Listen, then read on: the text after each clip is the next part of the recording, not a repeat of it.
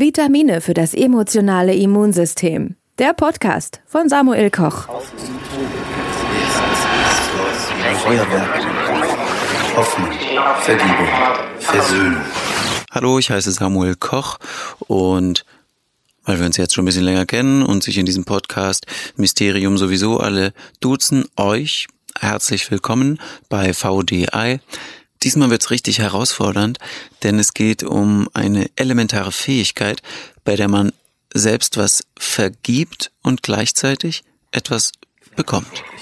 Kreative Selbstdistanzierung, Erinnerung, Endlichkeitsbewusstsein, Beweglichkeit, Sinn, Epilog. Sinn, Epilog. Versöhnung. Einer unschönen Situation, einer harten Diagnose oder einem Schicksalsschlag konstruktiv umzugehen, muss man zuerst mal das Unabänderliche akzeptieren. So das Credo der Resilienzforschung. Und so wurde es auch mir schon kurz nach meinem Unfall in der Reha-Klinik eingetrichtert.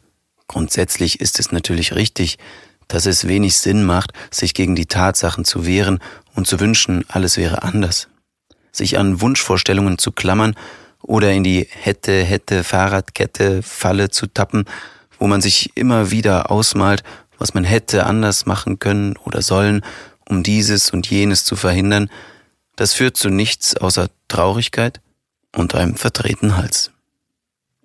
Dass das Akzeptieren einer Krankheit, einer veränderten Lebenssituation nicht von selbst und auch nicht von jetzt auf gleich geht, ist wohl jedem klar. Ganz zu Anfang nach dem Unfall habe ich mich, leider nicht mit Händen und Füßen, sondern nur verbal, geweigert, meinen Zustand zu akzeptieren. Ich klammerte mich mit aller Kraft an die sture Überzeugung, dass ich diese Klinik wieder auf meinen eigenen Beinen verlassen würde. Als mir mein erster Rollstuhl angepasst werden sollte, schickte ich die Orthopäden und Mechaniker weg und erklärte im Brustton der Überzeugung, dass ich den nicht brauchen werde.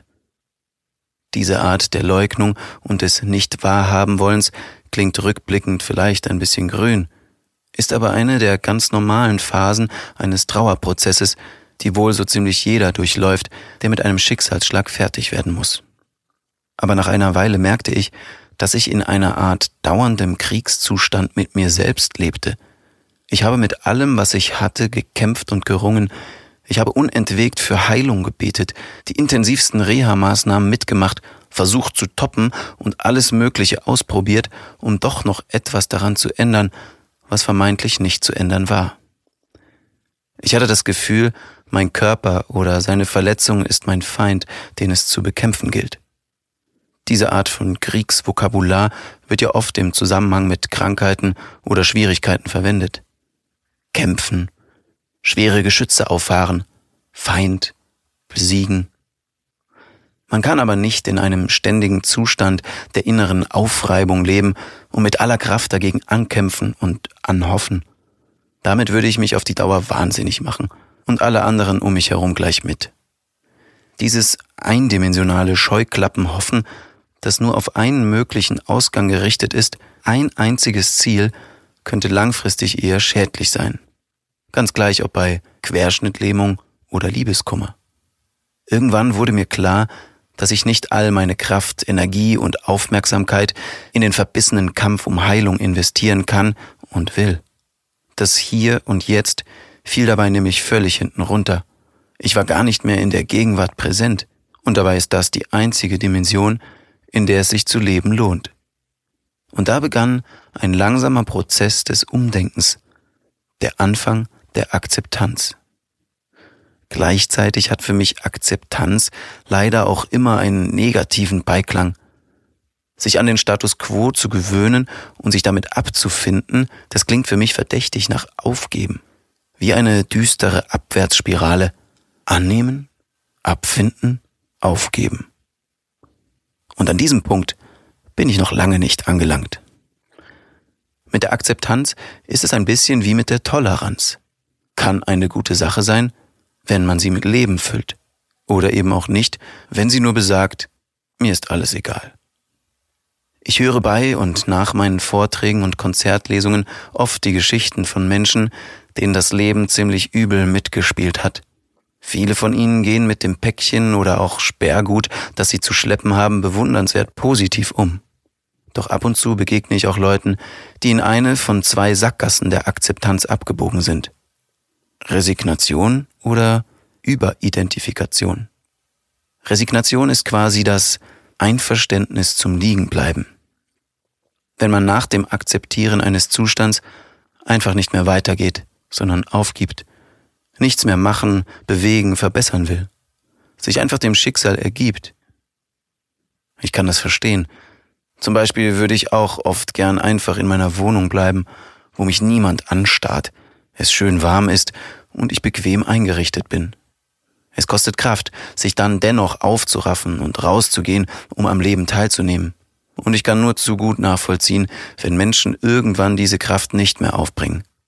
Deshalb haben meine Freunde die Lizenz zum Gesäßtritt. Sprich, sie haben den ausdrücklichen Auftrag, mich gern auch mal gegen meine aktuelle Befindlichkeit hinauszuzerren und zu meinem Glück zu zwingen.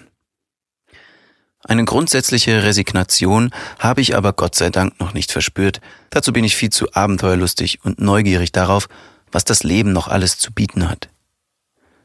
Die zweite und aus meiner Sicht noch fatalere Sackgasse ist die Überidentifikation mit einem Problem oder Schicksalsschlag. Kürzlich sprach ich mit einem 16-jährigen Mädchen, das von einer Psychologin die Diagnose chronische Depression erhalten hatte.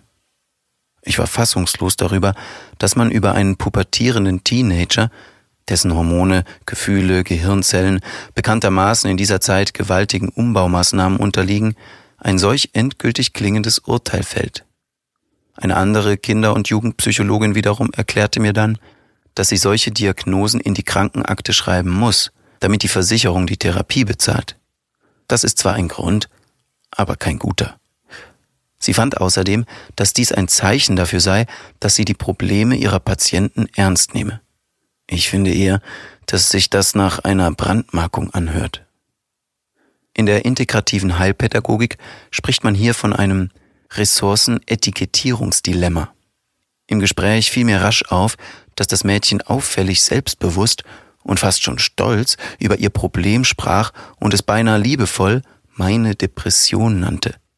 Sicher, es gibt ja das geflügelte Wort, kannst du deinen Feind nicht besiegen, dann verbünde dich mit ihm. Aber einen depressiven Zustand so in Besitz zu nehmen, beziehungsweise sich so stark von ihm festlegen zu lassen, das geht dann doch ein bisschen weit. So wird ein eventuell nur vorübergehender Zustand am Ende so gestreichelt und gepflegt, dass man ihn nicht mehr los wird. Morgens muss ich nach dem Aufstehen erstmal gucken, wie es meiner Depression geht und ob ich überhaupt in der Lage bin, das Haus zu verlassen, geschweige denn zur Arbeit oder zur Schule zu gehen. Deutschland, das Land mit den meisten Krankheitsbegriffen, dem meisten Geld, dem besten Lebensstandard und den höchsten Depressionszahlen. Jeder regt sich zu Recht darüber auf, wenn in Krankenhäusern die Patienten nicht mit Namen, sondern nur über eine Zustandsbeschreibung zugeordnet werden der Querschnitt von Zimmer 3, der Blinddarm auf der 12. Aber selbst legt man sich anscheinend ganz gern auf etwas fest. Dabei sagt schon der lustige Luther, wir kommen nie aus den Traurigkeiten heraus, wenn wir uns ständig den Puls fühlen. Sven, der todkranke Mann, den ich in draußen in meinem Kopf spielen durfte, sagte hingegen sinngemäß, ich habe eine Krankheit, aber ich bin nicht krank. Akzeptanz im Sinne von die Hoffnung aufgeben oder Schicksalsergebenheit wird es bei mir nicht geben. Da spreche ich mir an dieser Stelle einfach mal schwarz auf weiß selbst zu. Es wird mir auch nie egal sein, dass ich mich nicht bewegen kann. Und mit Akzeptanz allein ist es aus meiner Sicht ohnehin nicht getan. Auch hier brauche ich etwas Stärkeres, um nicht zu resignieren. Ich habe überall gesucht, aber nur im Christentum schlägt der Rädelsführer vor, unsere Feinde zu lieben. Das habe ich mir zu Herzen genommen und angefangen, es in Bezug auf meinen Körper zu versuchen. Auch wenn er mir nicht mehr gehorcht und auch nicht mehr zu viel Nütze ist, ist mein Körper ein Teil von mir. Er braucht mich und ich brauche ihn. Und manchmal, wenn ich ihn anschaue, wie er da so traurig und abgemagert herumliegt, tut er mir sogar ein bisschen leid. Ich habe angefangen, gnädiger mit ihm und mit mir selbst zu werden weg von der zähneknirschenden Akzeptanz hin zu etwas anderem, größerem, stärkerem. Versöhnung. Der Beginn der Versöhnung mit meinem Zustand, meinem Nichtkönnen, meinem Körper, meinen Möglichkeiten und letztlich meinem Leben so, wie es ist. Jarem Sawatzki, der eine besonders perfide Krankheit namens Huntingtons Disease hat, ist sogar noch einen Schritt weiter gegangen. Huntingtons ist eine Art Kombination aus Parkinson und Alzheimer, die nach und nach alle seine körperlichen und geistigen Fähigkeiten zerstören wird. Noch befindet er sich im Frühstadium der Krankheit und hat über seinen Umgang damit ein bemerkenswertes Buch mit dem Titel Dancing with Elephants geschrieben. Darin sagt er, den Kampf gegen meine Verluste kann ich nicht gewinnen. Stattdessen versuche ich meinen Symptomen zu sagen, ich werde euch nicht wie einen Feind behandeln. Ich kenne euch. Ich bin ihr. Ihr seid willkommen. Sich mit dem Feind zu verbrüdern bedeutet, die Ebene der Angst loszulassen, damit ein anderer, heilsamerer Horizont hervorkommen kann. Wovor haben Sie Angst? Sprechen Sie es an, heißen Sie es willkommen und ersetzen Sie die Angst durch leidenschaftliche Neugier. Klingt irgendwie nicht nach Opferrolle und auch nicht nach bloßer Akzeptanz. Akzeptanz ist passiv. Versöhnung ist aktiv, positiv und lebendig.